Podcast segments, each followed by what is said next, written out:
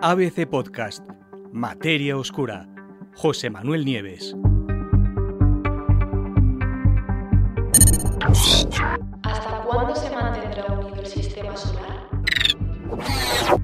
Venimos del caos y al caos volveremos, inevitablemente. Los inicios del sistema solar fueron violentos, con una multitud de cuerpos planetarios en formación, disputándose a encontronazos las órbitas que hoy ocupan los mundos que sobrevivieron a ese caos inicial. Y en el futuro, con un Sol que cambie inevitablemente a lo largo del tiempo, es muy posible que alguno de los planetas de nuestro entorno abandone su órbita y se precipite violentamente contra los demás. Nada en el universo dura para siempre, y nuestro hogar en el espacio tampoco lo hará. Pero ¿cuándo será eso? Un equipo de matemáticos acaba de calcular y de decir en un artículo recién publicado en una revista científica que eso no será antes de dentro de 100.000 años.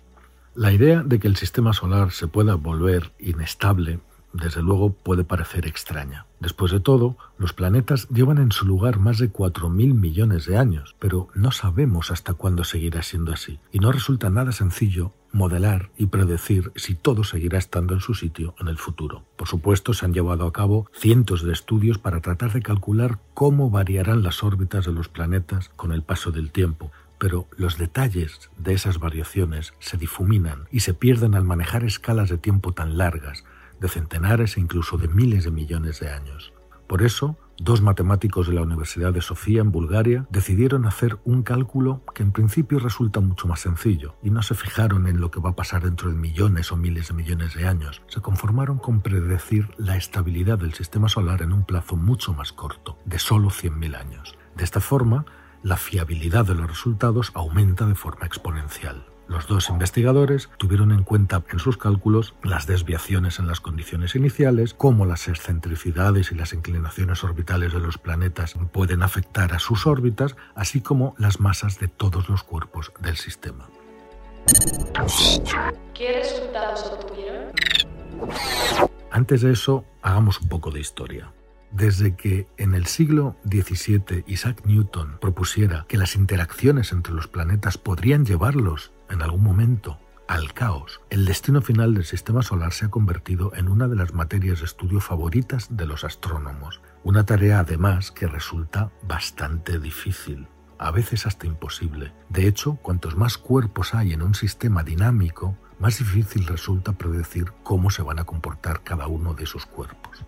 Para dos cuerpos que estén bloqueados en órbita mutua, como puede ser la Tierra y, la Luna, por ejemplo, esas interacciones son relativamente simples de describir y de predecir matemáticamente. Pero a medida que se van agregando más y más cuerpos, las matemáticas asociadas se vuelven muchísimo más complicadas, ya que cada cuerpo perturba las órbitas de cada uno de los de los demás, agregando un elemento de caos al sistema. Es lo que se conoce como el problema de los n cuerpos, y sigue sin resolver. Los científicos, es cierto, han encontrado el modo de hallar soluciones para casos muy específicos de los que conocemos todas las condiciones iniciales, pero no existe ninguna fórmula que sea capaz de describir todas y cada una de las interacciones posibles entre un número n de cuerpos. Y como sabemos, el sistema solar es realmente muy complicado, con todos sus planetas, sus lunas, sus asteroides, sus planetas enanos y otros objetos que van a la deriva. ¿Qué hicieron entonces los investigadores? Bueno, eh, lo que hicieron fue desarrollar un método numérico que traduce los elementos orbitales de los planetas, incluido Plutón, en 54 ecuaciones diferenciales ordinarias de primer orden. Después, el código de la computadora llevó a cabo los cálculos en más de 6.300.000 pasos. Cada uno de esos pasos representaba aproximadamente 6 días. Los resultados son una buena noticia, como os he dicho, por lo menos de momento. De hecho, los cálculos dicen que las órbitas elípticas de los planetas alrededor del Sol permanecerán estables por lo menos durante 100.000 años más, según se desprende del hecho de que el semieje mayor de cada planeta apenas va a variar menos de un 1% durante ese periodo. Los investigadores incluso alteraron las condiciones iniciales y las masas iniciales de los planetas, pero aún así el sistema solar se mantuvo estable en los cálculos. Y los investigadores sugieren que esa estabilidad finalmente podría mantenerse durante mucho más tiempo, un millón o incluso mil millones de años. Pero claro, Haría falta una computadora muchísimo más potente para hacer los cálculos, que como sabéis son muy complicados. Bueno, 100.000 años tenemos de garantía, pero no os engañéis, el momento llegará.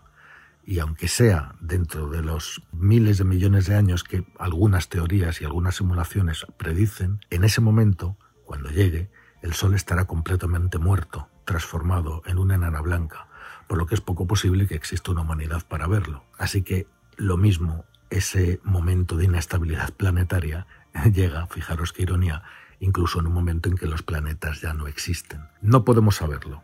Tenemos 100.000 años garantizados, digámoslo de algún modo, y lo que pase después, pues no lo sabemos.